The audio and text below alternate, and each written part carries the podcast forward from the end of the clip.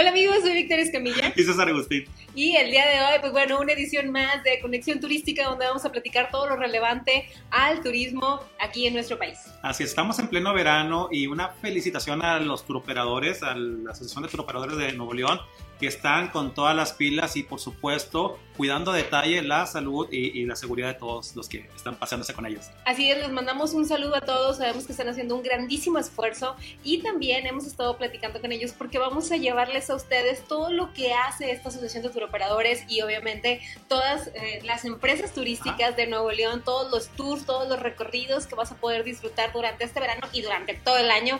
Así que algo primordial es seguirnos cuidando, que traen mucho esa de turista y turismo responsable. Seamos turistas responsables, seamos por favor visitantes responsables.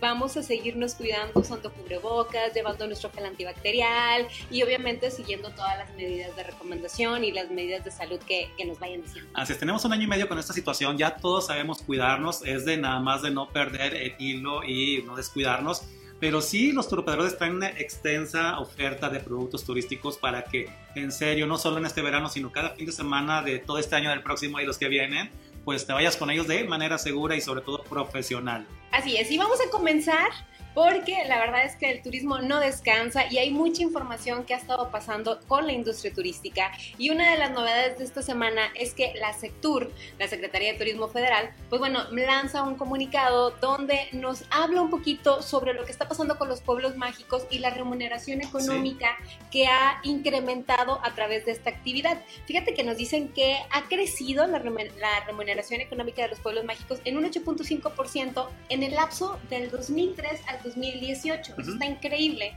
porque lo que nos dice es que durante todo este tiempo se fortaleció el programa de pueblos mágicos. Y lo padre de todo esto es de que ya la sector federal tiene ubicado, tiene en el radar a los pueblos mágicos y también aquí en el estado de Nuevo León porque se metieron unas iniciativas de ley bueno para reformar la ley de fomento del turismo para que se tomen los tres pueblos mágicos ya con un presupuesto estimado para que puedan hacer su promoción tanto en el estado como a nivel nacional. Había mucho de esta, este, este tema de qué va a pasar con los pueblos mágicos, ya no va a haber tanto el apoyo, van a incrementarse, se van a quedar, van a desaparecer. Y bueno, con esta información que da el secretario de Turismo Federal, Miguel Torruco Márquez, pues quiere decir que es un programa exitoso que ha ido en crecimiento y más obviamente que pues se basa en lo que deja de derrama económica en los municipios y también en el empleo que genera. Fíjate que decía que en el 2003 la remuneración era de más de 34 mil eh, millones de pesos y obviamente que esto ha ido creciendo y en el 2018 fue de 108 mil pesos, 300 108.309 pesos. Entonces, esto quiere decir que se ha incrementado toda la oferta turística de los mismos pueblos mágicos y que los turistas han decidido ir a visitarlos, conocer un poquito más y esto va paulatinamente como en crecimiento. Así es, esta información no solo le sirve al gobierno federal este, para hacer sus estrategias de promoción turística de los pueblos mágicos. Eh, recordemos de que esta administración inició con 111 pueblos mágicos y hasta la fecha van 132 pueblos mágicos. ¿Qué quiere decir? De que sí le están poniendo algo de atención, ven que es un área muy grande de oportunidad, no solo para el sector turístico, sino para toda la industria y pues el desarrollo de las comunidades aquí en México. Así es, entonces pues bueno, este crecimiento es de 138.471 el personal ocupado en el turismo, entonces quiere decir que queremos más pueblos mágicos y que obviamente es un programa al cual le van a dedicar pues más tiempo y todo. Así que si tú no conoces los pueblos mágicos de Nuevo León, pues bueno, es importante que ahorita planees y te vayas a visitar Bustamante, Linares y San Así es, también una recomendación muy grande y extensa a todos ustedes de que no solo conozcan, bueno, ya que conoce los tres pueblos mágicos de Nuevo León, vete a los estados a la redonda, vete a Tamaulipas, a Coahuila, a Zacatecas, a Luis Potosí, porque así iremos también nosotros enriqueciéndonos, este, pues, eh, en esta cultura del turismo, fomentar esta cultura y sobre todo eso es algo que nos va a dar este, algo de, de, de, esparcimiento, hombre, vaya, con la familia, sobre todo en esta situación que estamos teniendo. Así es, y bueno, otra de las novedades que nos gustó muchísimo esta semana fue que tres museos dentro de todas las innovaciones que está teniendo este complejo de museos aquí en el estado de Nuevo León, pues bueno, ahora lanza cinco juegos interactivos para que los más pequeñitos y no tan pequeñitos como nosotros podamos jugar y aprender un poquito más.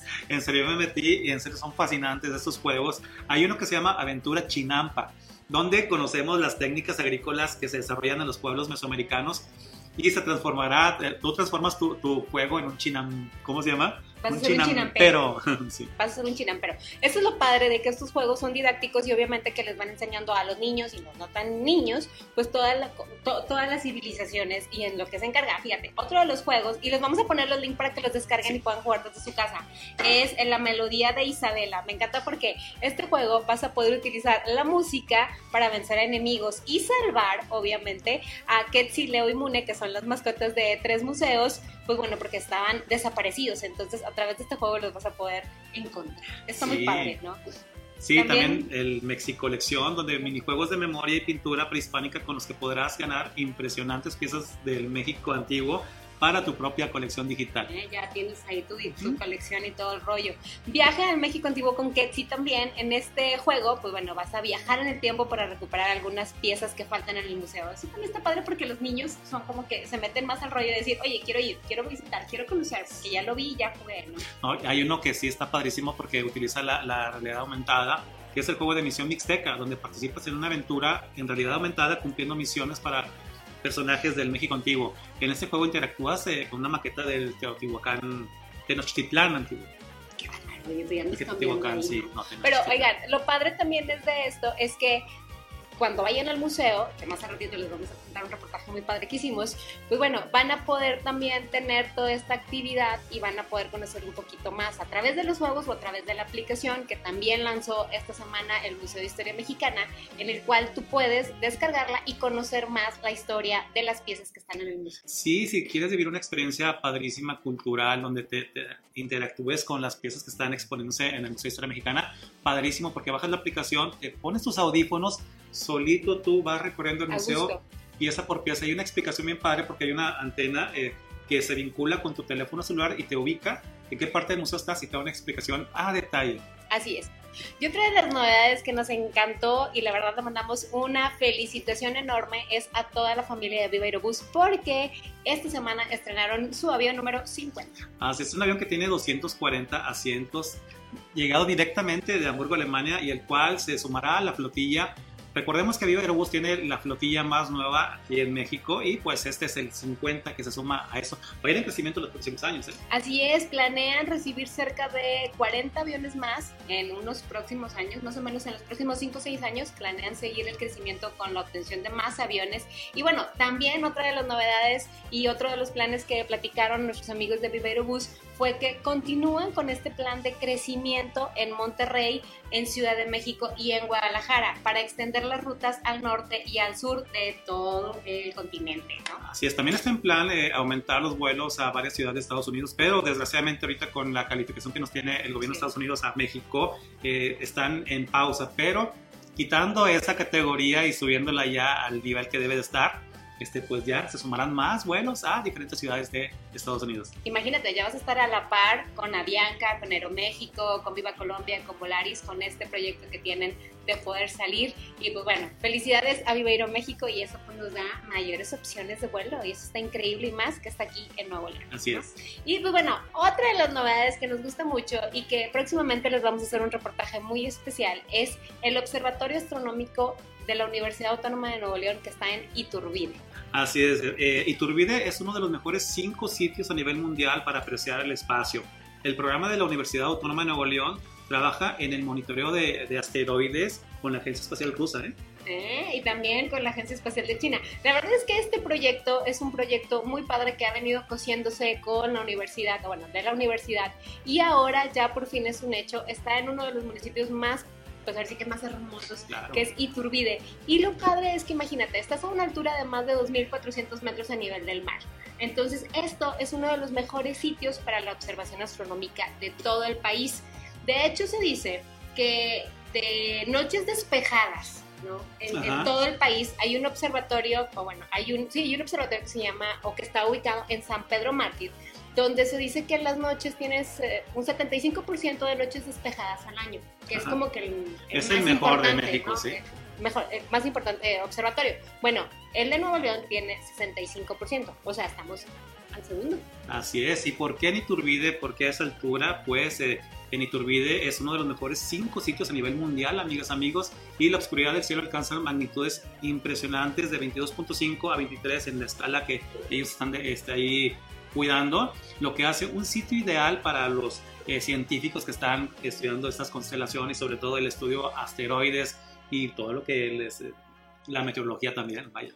Y vaya, con esto lo padrísimo es que aparte que está súper oscuro, es que te da todas estas características para que puedas observar perfectamente todo este universo de estrellas y puedas conocerlos. Y esto genera el turismo científico. ¿Y qué viene ahí? Que vamos a poder pues tener la oportunidad de ir, de conocer. Si, o sea, primero si te gusta la escapada a los lugares con naturaleza, pues bueno, este tour es un tour increíble que vas a poder conocer. Segundo, que pues imagínate, vas a poder estar aprendiendo de estos científicos que te van a ir explicando pues todas las constelaciones, los diferentes grupos de estrellas y más. Y yo creo que esa experiencia es increíble. Y lo más importante y lo más padre es que este observatorio tiene el telescopio óptico Tlapiani, que es el literal.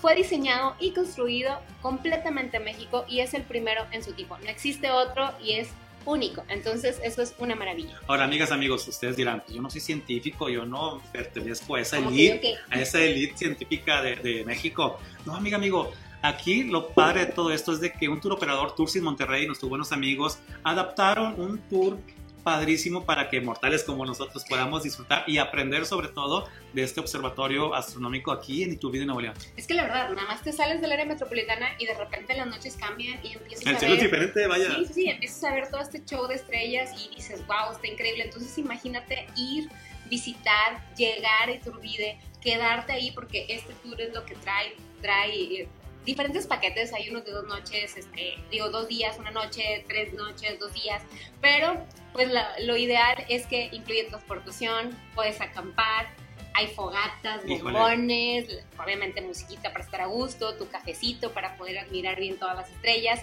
y también caminatas para que puedas practicar senderismo y puedas conocer parte también de la fauna, digo de la flora que está en la localidad y pues bueno, obviamente que también todo el guía que te va a ir explicando y ya en la mera nochecita la observación astronómica guiada por especialistas de la universidad. Es una experiencia que tienes que vivir. De hecho, este, en, las próximas, en los próximos programas te mostraremos a detalle de este tour, porque imagínate despejarte, irte de la ciudad una noche a 2.500 metros de, de altura, totalmente oscuro, con tu familia, inclusive con tus este, amigos, compañeros de trabajo, para que vayan de a Imagínate una sesión ahí creativa con tu, con tu, racita de ahí de la oficina. Chequen la página Tours Astronómicos en nuevoleón.com.mx por si tienen alguna duda o si ya quieren reservar para que se vayan y próximamente les estaremos llevando en un tourcito muy, muy, muy a gusto para que se les antoje un poquito más todavía.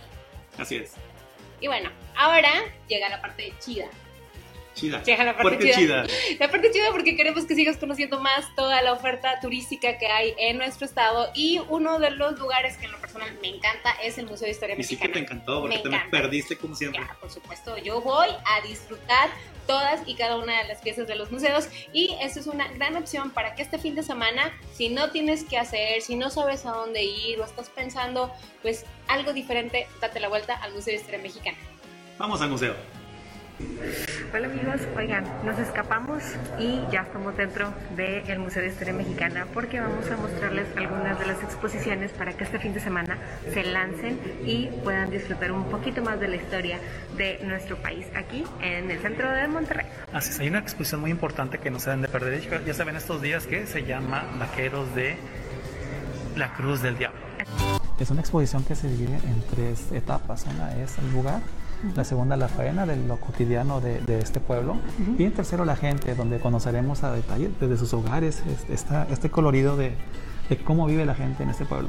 Sí, la verdad es que está muy, muy padre. Ahorita van a poder ver alguna de las obras de este gran fotógrafo. Eh, cómo capta ahora sí que la vivencia, ¿no? Ahorita está viendo un video donde dice, ¿qué quieres ser? ¿Modelo? O sea, ¿qué prefieres, modelo o vaquera? Y la chava dice, vaquera. Entonces creo que el orgullo de la familia, pero vamos a ver. En serio, una exposición que si te gusta mucho este tema campirano, las cabalgatas inclusive, Ténganse en serio, ya se va esta exposición. Tenemos todavía estos dos fines de semana. Ajá, la verdad es que está muy, muy, muy padre y más para que admires los maravillosos paisajes de la Sierra de Sonora. Así es, seguimos. Sí, nos contaban ahorita un poquito que parte de su historia que él llega a este pueblo de Sonora y eh, pues bueno, empieza a, a trabajar y a vivir ahí y pues bueno, ya de ahí se va Va, va, va, retratando dos pasiones, ¿no? una parte los caballos y otra parte la fotografía. Otra de las salas más bonitas, en lo particular claro a mí me encanta, sí. es esta sala, Martínez. En esta sala vamos a poder ver este arte que, bueno, vienen de varias provincias de España y Portugal del siglo XVI al siglo XIX. Estas obras corresponden a un importante tratado de un gran capítulo de la historia del arte universal y pues obviamente que es un pues una obra de arte increíble. Esta colección está formada por ejemplares únicos y extraordinarios. Reunir una muestra de tan bellas y raras piezas que proceden de diversas partes del mundo resulta una tarea de inmenso valor cultural que enriquece el patrimonio, la memoria y la historia de los mexicanos. Y sobre todo aquí está, en Nuevo León. Oigan, recuerden que los martes y los domingos el museo es gratis, así que no hay ninguna no hay excusa. excusa para tampoco, no venir. tampoco de horario, porque puedes venir de 10 de la mañana a 6 de la tarde. Ya sea que te desocupes por la mañana, por la tarde, es un imperdible. Que en las redes sociales chequen la página de Tres Museos. Si vienen en grupos, pues les van a dar una atención increíble. Así es. Y bueno, sigamos recorriendo aquí el Museo de Historia Mexicana. Hoy estamos en el segundo piso del Museo de Historia Mexicana y aquí hay varias salas que ahorita les vamos a mostrar, pero antes de eso hay una novedad que a mí me encantó. Así es, sobre todo en esta situación que estamos viviendo, si quieres vivir la experiencia de visitar un museo tú solo y que no tengas un guía, bueno, hay un guía aquí digital que te estará explicando todo lo que hay aquí. Vicky. Así es, bajen la aplicación Al Guide, literal, guía de arte, esa mera, y si se fijan, tararán, aquí está mi hermoso Museo de Historia Mexicana. Entonces, le vamos a picar y primero te va dando la historia del Museo de Historia Mexicana, por si no se la conocen. Y bueno, esta es la aplicación. Fíjate, ya están todas las piezas que están aquí. Mira, Y aquí está. Ahí está, Ahí ahí está. Entonces podemos, literal, vamos a verla. Le vamos a acercarnos. Le picas, vamos a acercarnos. Está la explicación. Oye, fácilmente te vienes con los audífonos. Y como siempre, 100% incluyentes. Y si de repente dices, oye, es que la explicación que ahí pues me dejó con la duda, te metes en la aplicación y te van a dar muchísimo más información y bueno, vas a poder conocer todavía más toda la, la historia de México aquí en el Museo de Historia. Entonces, no puedes, y eres como yo y no tienes mucho tiempo porque tus amigos son de, ya vamos Ya, a ir, vamos acá ya me cansé de las- checa la página porque hay visitas guiadas también virtuales. Entonces, te metes a la página de tres museos y vas a poder dar el recorrido, ahora sí que a tu tiempo y ver todo, leer todo. Y no nada más del Museo de Historia Mexicana, de los tres, MUNE, Pala- el, el Palacio y aquí. Entonces, checa, la verdad es que un mil, un mil mis amigos del Museo de Historia Sí, Mexicana. también para las personas, amigas, amigos que no pueden salir de su casa, que están este, convaleciéndose o que están recuperándose de, de- de esta cosa, este, pues pueden realizar esta visita eh, pues virtual desde tu teléfono, de tu computadora. En serio, las imágenes son de primera calidad, en alta definición y tú te lo puedes chutar así fácilmente. todo Como día. yo. Sí. Todo el día, todo el día sumergida en el Museo de Historia Mexicana. Oye, estoy viendo para todos lados porque quiero encontrar el anillo de Maximiliano. Sé que está aquí Es tu misión, Es eh, mi misión. esta visita al museo, ¿verdad? y lo estoy, lo estoy buscando sin que Elvira se dé cuenta. Amigas y amigos, como ustedes ya saben, es de costumbre de Vicky que siempre se me desaparece en los paseos. Y hoy se me desaparece aquí en el Museo de Historia Mexicana. Supuestamente ella anda buscando el anillo de Maximiliano. Vamos a, a ver si lo encontramos.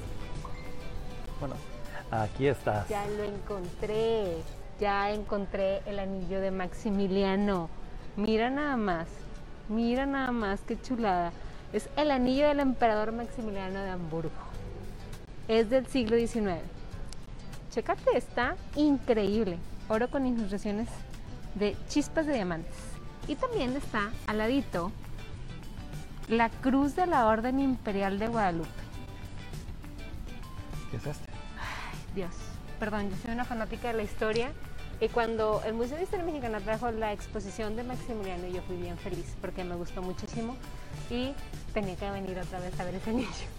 Y así como Vicky vino en búsqueda del anillo de Maximiliano, Lo yo encontré. vengo a buscar el retrato de pues, Porfirio Díaz. De Y mi aquí- tío Porfirio Díaz. Aquí lo tenemos que encontrar, Vicky. Oye, no, aquí está. O sea, aquí está toda la información del expresidente de México. No, los mejores presidentes digan lo que digan, porque la verdad hizo muchísimas cosas muy, muy buenas por el país. Y pues bueno, aquí está la información y la historia para que ustedes conozcan un poquito más de la vida de este gran personaje de Claro México. Y lo padre también es que es, miren de qué lado, Aquí atrás. hay una representación de la época también. La verdad es que este museo es una joya que tenemos aquí en Nuevo León. Y si no lo has visitado o lo visitaste hace mucho tiempo, pues tienes que volver a venir porque es imperdible en tu visita a Monterrey. Y parte también de la historia, obviamente, de nuestro país es el cine mexicano. Y dentro del museo hay esta área donde vas a poder ver, pues, partes de cómo era en la época de oro del cine mexicano. Y pues bueno, la verdad es que yo quiero seguir platicando, pero quiero ver el vestido de María Félix. Así que seguimos. El vestido de María Félix en la película La Valentina. Pero mira la cinturita O que sea, tenía señor. cinturita de avispa de esa mujer. Guapísima. Pues bueno, todo eso lo van a poder conocer aquí en el Museo de Historia Mexicana. Vente, Roberto. Qué Pues padre. a mí me encantó el recorrido, la verdad es que está genial. Es uno de mis museos favoritos de la vida. Sí, no, y la exposición que tienen de fotografía es impresionante. Tienen que venir y, por supuesto, todo lo que vivimos ahí arriba eh, en el recorrido por la historia. Padrísimo. Así es, hay diferentes áreas, hay diferentes salas para que tú vengas, los conozcas con tu familia.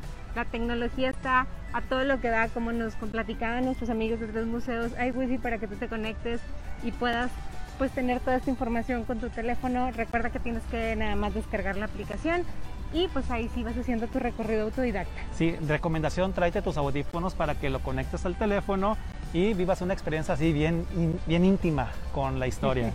Así es, esto es Conexión Turística por Nuevo León. Hasta luego. La verdad es que a mí el museo me encanta, así que chéquenlo. Pero lo que también me encanta Que la chévere. es la cerveza, pero la cerveza artesanal. Y la verdad es que en Nuevo León se hace una cerveza muy, muy buena. Y tuvimos la oportunidad de ir a platicar un poquito de la historia de la cervecería Obelisco. Así es, Canirac nos llevó a la cervecería Obelisco. Vamos todos a conocerla. Amigos, nos encontramos en la cervecería Obelisco, un lugar muy delicioso, mágico y musical. Sí, para todos que nos gusta la cerveza. Fue el momento de conocer un poquito más la historia de esta cervecería y estamos con el mero bueno, Juan Montalvo, que es el creador intelectual, el creativo de esta gran cerveza. Gracias por darnos eh, la oportunidad de venir a conocer pues Obelisco. No, hombre, gracias a ustedes por echarse la vuelta. Este, ya, ya se habían tardado en venir. Sí, Platícanos un poquito cómo nace la idea. Este, bueno, Obeli- Obelisco nace hace siete años y medio más o menos. Este, yo tenía haciendo cerveza en mi casa ya, ya algunos años y haciendo cerveza de forma casera. Y viene el primer festival de la cerveza de Monterrey y pues yo separo un stand para promover el, que la gente hiciera cerveza casera y durante todo ese proceso nos piden crear una marca para estar en el programa y digamos que pues se crea la marca sin fines de nada, nos fue muy bien, se nos acabó toda la cerveza en un día y a partir de ahí los restaurantes y algunos bares que la habían probado en el festival nos empiezan a pedir y fue así como pues vamos a darle para adelante. Digo, Pero ¿cómo se te ocurrió hacer tu propia cheve? O sea, dijiste un día, "Mm, ya me cansé de la cerveza. Oye, yo lo he intentado común. mucho y no me sale. realmente Nunca lo he sale. visto, vamos a ver si es cierto. Fíjate que tuve la, pues, fortuna, por así decirlo. En mi casa, mi papá casi no toma, la verdad. Entonces compraba cervezas importadas o algunas artesanales y duraban en el refri meses. Y pues no sé, tendría 11, 12 años una vez pues, con tus amigos, que me robé algunas y las probamos. Y, y en mi mente se quedó así como que, pues eso sabe la cerveza. Ya un poco más grande cuando empiezas a tomar, este, pues empiezas a probar las cervezas industriales y a fin de cuentas, pues mi ciudad también para refrescarte, pero como que no me deja todos estos sabores. Ese recuerdo de la infancia no, era el mismo. En los noventas vimos sí un, un pequeño auge de la cerveza artesanal con la cerveza casta del buen Mauricio De hecho, esa cerveza fue la que me robé del refri de mi papá. Y después que el, el otro ensayo que fue el- los del restaurante del ¿El Sierra Madre? Sierra Madre. Sí, y pues básicamente hace cuenta que así se quedó y empiezo, pues entro a la universidad, empiezo a probar algunas cervezas, pero pues eran muy caras y pues, no tenía digamos, mucho dinero como para comprarlas. Y tuve la oportunidad de irme a un intercambio a Washington, D.C. Y estando allá vivía contra esquina de una cervecería que se llama Gordon Beers.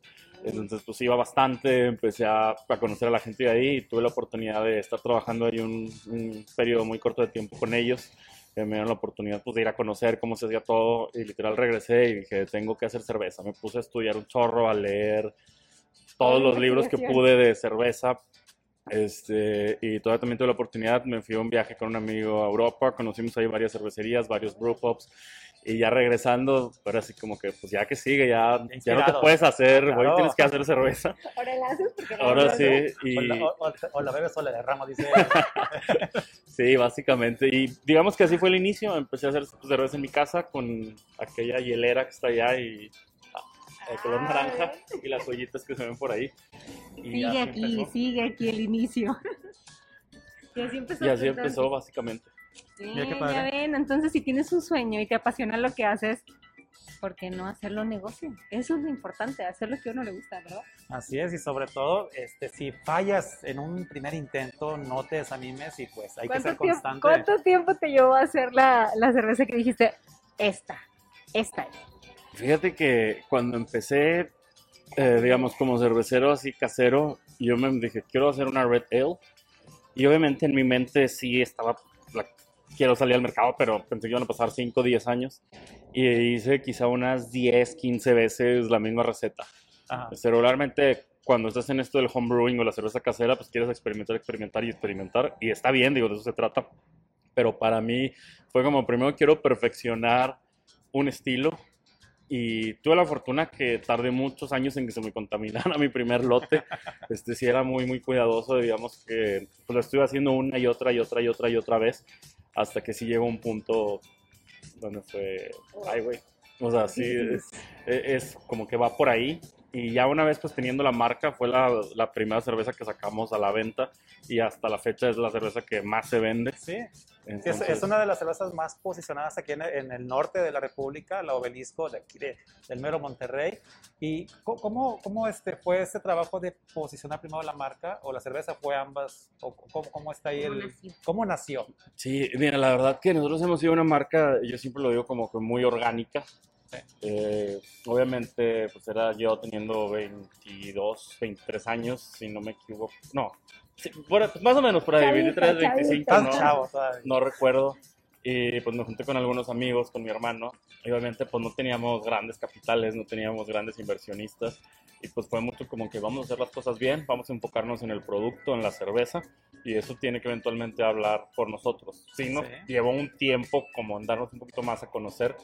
Y hasta la fecha pues, seguimos mucho como con esa ideología eh, de tener un crecimiento muy orgánico y casi casi que nuestros clientes son los que nos han ayudado a posicionar la marca.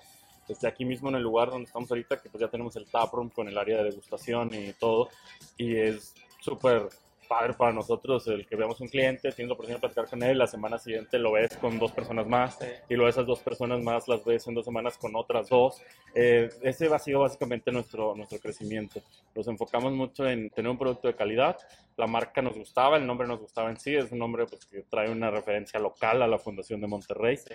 y, y básicamente así ha sido de aquí eh, sí, es claro. La industria cervecera aquí en el estado eh, eh, tiene una hermandad muy, muy palpable, eh, sobre todo en algunos lugares que conocemos donde están todos unidos. ¿Cómo ha sido ese, ese, ese, esa hermandad entre cerveceros aquí en Monterrey? Y es un movimiento grande, déjenme les digo. O sea, hace unos añitos eran bien poquitos, pero ahora ya son bastantitos. Sí, fíjate que la verdad sí, sí hay, pues hay un ambiente así como de mucha camaradería.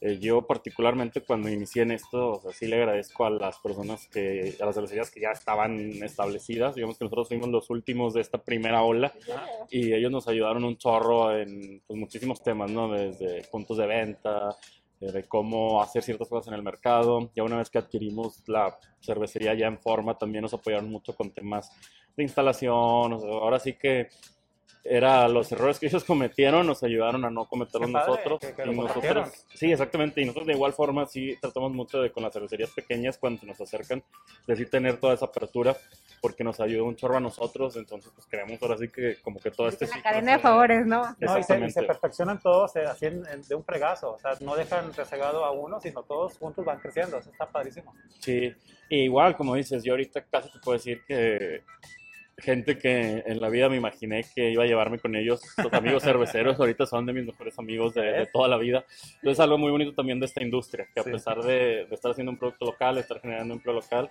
pues te da, te da muy buenas amistades. Es que imagínate así, compartir la cerveza, te crea hermanos, imagínate hacer cerveza entre juntos, no, no, no.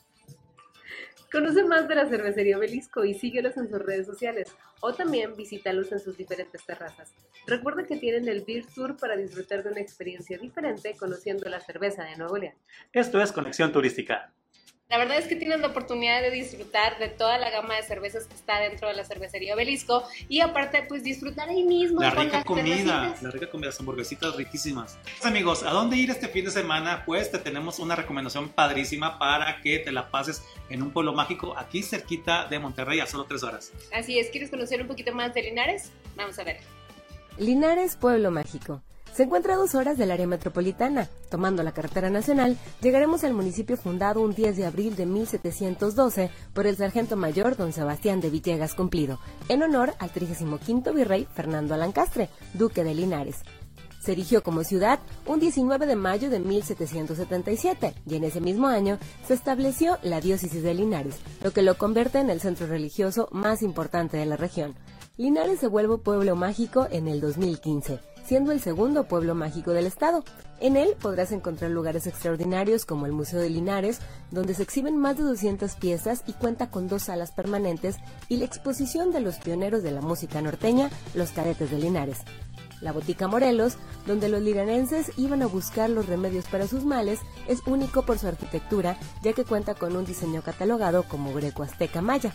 El Palacio Municipal es una construcción de estilo neoclásico característico de la época porfiriana. El Casino de Linares es una edificación inspirada en el diseño de la Ópera de París, de estilo neoclásico francés, una verdadera obra de arte. La Catedral de San Felipe Apóstol fue fundada por los franciscanos en 1715. La presa Cerro Prieto está a 20 kilómetros de la cabecera municipal y en ella se pueden disfrutar de la pesca, del esquí acuático y de paseos en lancha. En la gastronomía podrás disfrutar de las famosas glorias de Linares, los dulces de leche quemada y nuez famosos en toda la región por su delicioso sabor, además de los tradicionales tacos agachados y las famosas tortas compuestas. Conoce más de Nuevo León aquí en Conexión Turística. Así es, platícanos a dónde te fuiste de fin de semana o a dónde te quieres ir. Por lo pronto, la próxima semana nos vamos a ir hasta Coahuila porque vamos a tener una entrevista con la secretaria de Turismo y nos va a platicar toda la oferta turística que hay para que vayas armando ese viajecito durante el mes de agosto. Y obviamente, lo más importante, ¿quién te lleva desde Nuevo León? Gracias a nuestros amigos de la Asociación de Turoperadores. Así es, nos vemos hasta la próxima semana aquí en Conexión Turística. Bye.